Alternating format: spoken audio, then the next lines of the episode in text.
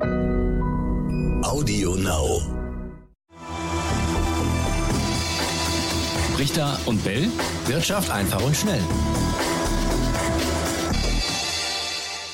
Richter und Bell Wirtschaft einfach und schnell eine neue Folge. Herzlich willkommen, ihr da draußen. Ich bin Bianca Thomas für Etienne Bell und wieder dabei ist Raimund Brichter. Raimund, hallo. Hallo, Hallöchen. Ich hoffe, euch geht's gut und dir auch, Bianca. Jawohl, es geht gut. Raimund, ähm, wir wollen direkt mal über das beherrschende Thema in den Nachrichten sprechen, und zwar über Afghanistan. Äh, die Taliban haben die Kontrolle über Afghanistan übernommen. Es spielen sich da dramatische Szenen äh, ab. Viele Afghanen versuchen zu fliehen. Wir wollen aber auch mal auf die Wirtschaft des Landes schauen. Es gibt dort offenbar begehrte Rohstoffe. Die Infrastruktur muss aber aufgebaut werden im Gegenzug. Äh, Schienen verlegt, Straßen gebaut werden. Es gibt Stromausfälle, es fehlt an Bildung, Wasserversorgung. So viele Dinge auf einmal, Raimund. Kannst du das einschätzen für uns? Was glaubst du, wie könnte sich dieses Land entwickeln? Ja, das ist natürlich auch für mich sehr schwierig. Ich äh, bin da weder vor Ort gewesen bisher, noch äh, kenne ich Leute, die da vor Ort sind oder waren. Ähm, klar ist das erstmal eine menschliche Katastrophe und man sollte das jetzt nicht durch die Diskussion über mögliche wirtschaftliche Konsequenzen äh, kleinreden, was wir nicht tun wollen. Aber einen Blick auf die Wirtschaft können wir natürlich werfen. Ähm, klar, diese Rohstoff, äh, die Afghanistan hat, die werden jetzt in der Presse ähm, beschrieben. Es geht zum einen oder zu, äh, vor allem auch um Lithium. Das brauchen wir ja alle für unsere Batterien, ob in Handys oder wo auch immer. Und da hat äh, Afghanistan wohl tatsächlich große Vorkommen. Äh, das Witzige oder was heißt witzig in dem Zusammenhang, das Interessante ist, äh, dass aber davon bisher noch nichts gefördert ist, laut Presseberichten. Warum? Ja, da wird immer Korruption genannt, da wird eben auch die von dir äh, genannte Infrastruktur angeführt, die äh, es eben noch nicht ermöglicht, äh, in äh, wesentlichem Umfang äh, Lithium zu fördern. Ja, das ist schon sehr zweifelhaft, wenn es äh, dem bisherigen Regime und mit Unterstützung des Westens nicht gelungen ist, diese Rohstoffe zu fördern. Warum sollte es ausgerechnet dann den Taliban, die doch eher äh, rückwärtsgewandt sind, gelingen? Auf jeden Fall müsste Hilfe aus dem Ausland dafür kommen.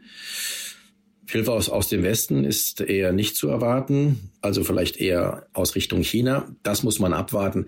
Aber ich sage auch, ähm, das ist was, was uns hier in Deutschland als Verbraucher nicht groß tangieren wird, äh, wo das Lithium nun herkommt, das wir in den Batterien haben. Es gibt natürlich auch andere Länder, in denen das gefördert wird. Ja, und die ausländischen Investoren, äh, wie du schon sagst, ja, die müssen ja auch erstmal äh, Vertrauen aufbauen wieder Richtung Afghanistan. Es gibt ja viele deutsche Firmen zum Beispiel, die sich auch aus Afghanistan zurückgezogen haben in den letzten Jahren. Genau. Dann wollen wir auch noch zu einem anderen Thema kommen. Ein sehr interessantes Urteil, Raimund. Äh, wer die Steuererklärung für 2020 noch machen muss, der hat da ganz bestimmt hingehört, aber auch viele andere auch. Es geht um die Verzinsung von Steuerschulden. Und da gab es ein harsches Urteil von den Bundesverfassungsrichtern. Die sagten, dass die Verzinsung realitätsfern ist. Sechs Prozent sind verfassungswidrig. Klär uns auf, Raimund, und vor allem, warum hat es so lange gedauert, dass sich die Verfassungsrichter um dieses Thema gekümmert haben? Das ist tatsächlich äh, äh wirklich witzig. 60 Jahre sind diese äh, 6 Prozent schon gültig, äh, meines Wissens nach. Und das ist ein Unding. Wir alle wissen, dass die Zinsen schwanken äh, generell und sie sind schon seit äh, Jahren viel, viel niedriger als 6 Prozent. Das ist wirklich ein Anachronismus. Er wurde auch schon äh, von Finanzgerichten, vom äh, Bundesfinanzhof Änderungen angemahnt. Aber jetzt ist es eben jetzt erst passiert. Das Bundesverfassungsgericht hat entschieden. Das ist durchaus was, was uns Bürger tatsächlich angeht. Mehr natürlich die Unternehmen, denn die haben in größerem Umfang Steuerschulden oder Steuerguthaben, auch über die, diese Frist von 15 Monaten, um die geht es ja hinaus, dann greifen ja erst die Zinsen. Es geht um Einkommensteuer, auch für Unternehmen, aber auch für Privatleute, um Vermögenssteuer, für Umsatzsteuer, Gewerbesteuer, also um, um, um ein buntes Bouquet an äh, Steuern. Und das ist ja das Interessante, dass es nicht nur für Steuerschulden gilt, die wir ans Finanzamt haben, aber umgekehrt auch für Rückerstattungen, die wir äh, vom Finanzamt bekommen die sechs Prozent. Und da war das natürlich ein großer Vorteil, denn wo kriegt man Bianca heutzutage noch sechs Prozent Zinsen? Und da gab es tatsächlich äh, den einen oder anderen, der dann mit Absicht Geld ans Finanzamt überwiesen hat, wenn es dann äh, um diese Fristen ging, um dann vielleicht davon zu profitieren, wenn er das Geld zurückbekommt, mit sechs Prozent äh, äh, Verzinsung zu bekommen. Also da gab es tatsächlich schon einige ähm, interessante Auswüchse. Das alles soll jetzt beendet werden. Die Frage ist, äh, wann und mit welchem Zinssatz dann gerechnet wird. Genau, der Bund äh, muss wohl bis Ende Juli 2022 den Steuerzins neu regeln. Äh, die Verfassungsrichter haben aber nicht gesagt, wie der Bund dies regeln soll. Hast du eine Ahnung, was dann auf uns zukommt, Raimund? Das ist tatsächlich noch völlig offen, denn ähm, da gab es bisher noch keine offiziellen ähm, Äußerungen dazu.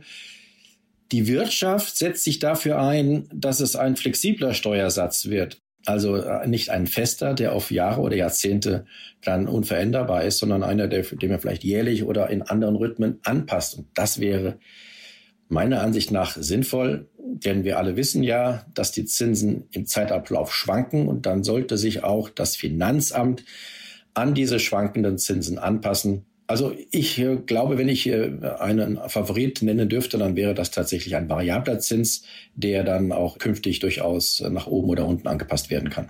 Das heißt, die Unternehmen sind eigentlich jetzt ganz froh über dieses Urteil und ähm, hoffen, ja, dass es ähm, besser angepasst ist in Zukunft.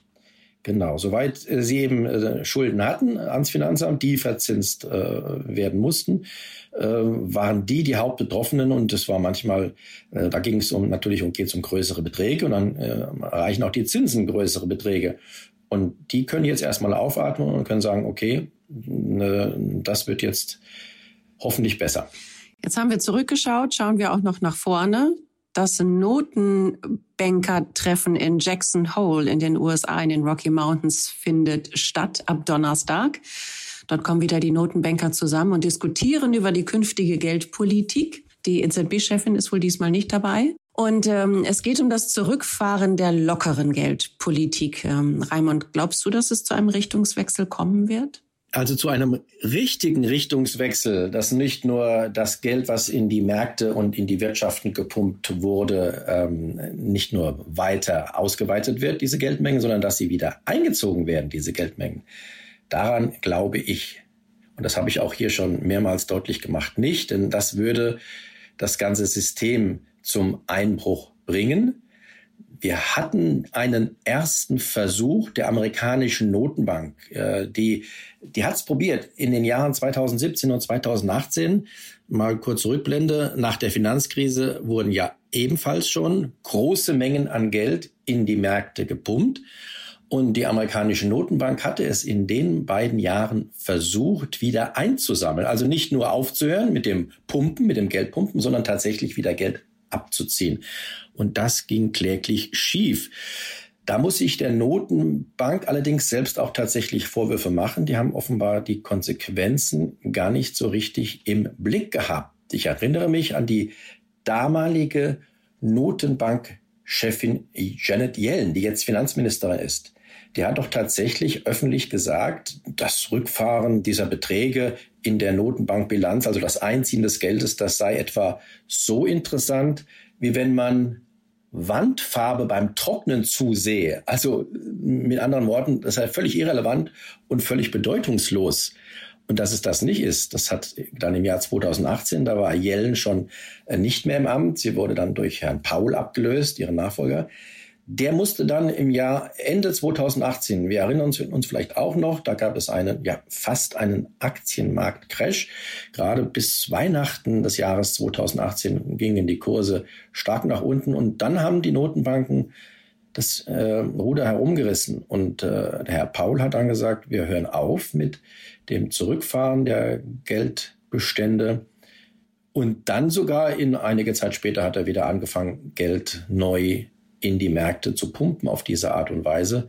Und das ist das auch, was meiner Ansicht nach auf Jahre und Jahrzehnte hinaus uns noch erwartet. Aber vielleicht sollten wir nochmal über Jackson Hole kurz sprechen. Genau. Äh, was glaubst du denn, was sich dort sonst tun könnte? Wie könnten sich die Zinsen weiterentwickeln?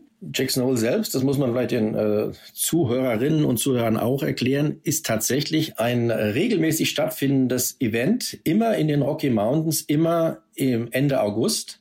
Und da gab es auch tatsächlich schon Ankündigungen und vor allen Dingen eben von der amerikanischen Notenbank, obwohl da auch Notenbanker weltweit teilnehmen, aber man guckt dann besonders auf die amerikanische Notenbank. Sie hat zum Beispiel ähm, umgekehrt das erste ähm, Anleihekaufprogramm, die erste großen Anleihekaufprogramme, die nach der Finanzkrise gestartet wurden, die hat sie in Jackson Hole angekündigt. Und ich erinnere mich noch, wie damals ähm, auch die Aktienkurse sofort reagiert haben und nach oben äh, gesprungen sind. Ähm, danach wurden auch diese Anleihekäufe wieder reduziert, bis hin eben zum Versuch, auch das Geld wieder einzusammeln, der schief ging.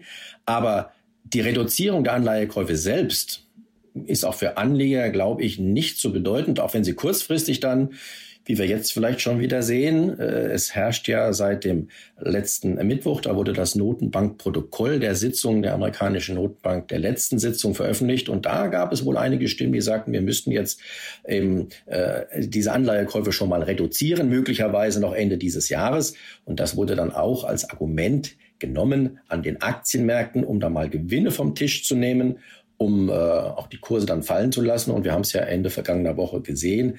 Da ist ja auch an den Aktienmärkten etwas Luft abgelassen worden. Aber mehr wird es nach meiner Ansicht nicht werden. Das heißt, zu den Zinsen, äh, Raimund, werden wir wahrscheinlich nichts äh, erfahren oder keine Andeutungen hören? Die Zinsen sind eine zweite Sache. Das eine ist eben, ob man diese, das ist auch sehr bedeutend, tatsächlich diese Anleihekäufe reduziert. Das wird passieren, ganz klar ähm, erstmal die Reduzierung der Käufe. Also man wird weniger neues Geld in die Märkte pumpen. Das ist, äh, das ist klar. Und allein das hat ja schon auch für, für diese Irritation an den Aktienmärkten gesorgt. Erst ob die Zinsen, äh, die, die Leitzinsen erhöht werden, das ist äh, noch lange nicht zu erwarten. Also da äh, rechne ich frühestens äh, Anfang äh, des Jahres 2023 damit, vielleicht Ende 2022, das wird man sehen. Aber dass die Leitzinsen erhöht werden, ähm, ist auch gar nicht so bedeutend für die Aktienmärkte, ehrlich gesagt. Für die ist viel bedeutender, wie sich die langfristigen Zinsen nämlich am Anleihemarkt verhalten. Und da gibt es ein interessantes Phänomen, ähm, dass mit Beginn dieser, ähm, dieser Perioden, in denen die Anleihekäufe zurückgefahren wurden, dass da sogar die Zinsen gesunken sind am Anleihemarkt und nicht gestiegen sind, wie man normalerweise erwarten müsste. Wenn es weniger Nachfrage nach Anleihen gibt, müssten die Zinsen steigen, aber sie sind in der Vergangenheit oft in solchen Perioden sogar gefallen. Und das wiederum, wenn die langfristigen Zinsen, also im Zehn-Jahres-Bereich, wenn die fallen, das wiederum ist sogar gut für die Aktienmärkte. Das könnten wir uns vielleicht in der nächsten Woche vornehmen. Nachdem dann Jackson Hole passiert ist, können wir dann darauf zurückblicken und uns dieses Thema nochmal genau vornehmen. Da gibt es bestimmt noch einiges zu erzählen. Was hältst du davon? Gute Idee, Bianca. Abgemacht. So machen wir's. So machen wir's. Und in der Zwischenzeit, ja, diejenigen, die äh, zu Hause vielleicht streichen können, der Wandfarbe beim Trocknen zuschauen? Oder was hatte die Janet Yellen gesagt? Das wäre nicht schlecht. Vor allen Dingen auch äh, dieses Hin und Her im Aktienmarkt. Da ist es vielleicht ganz gut, wenn man mal äh, seine eigene Garage oder was streicht, um äh, sich von diesem äh, Auf und Ab nicht größer beeinflussen zu lassen. Also insofern ist das vielleicht doch ein ganz guter Tipp. Genau, und dann sehen wir oder hören uns dann nächste Woche bei der nächsten Folge wieder. Bis dahin, macht es gut. Auf bald. Auf bald und schreibt uns Anregungen, Anmerkungen, Kommentare, Kritik an Brichter und Bell ntv.de. Ciao, ciao, bis nächste Woche. Richter und Bell. Wirtschaft einfach und schnell.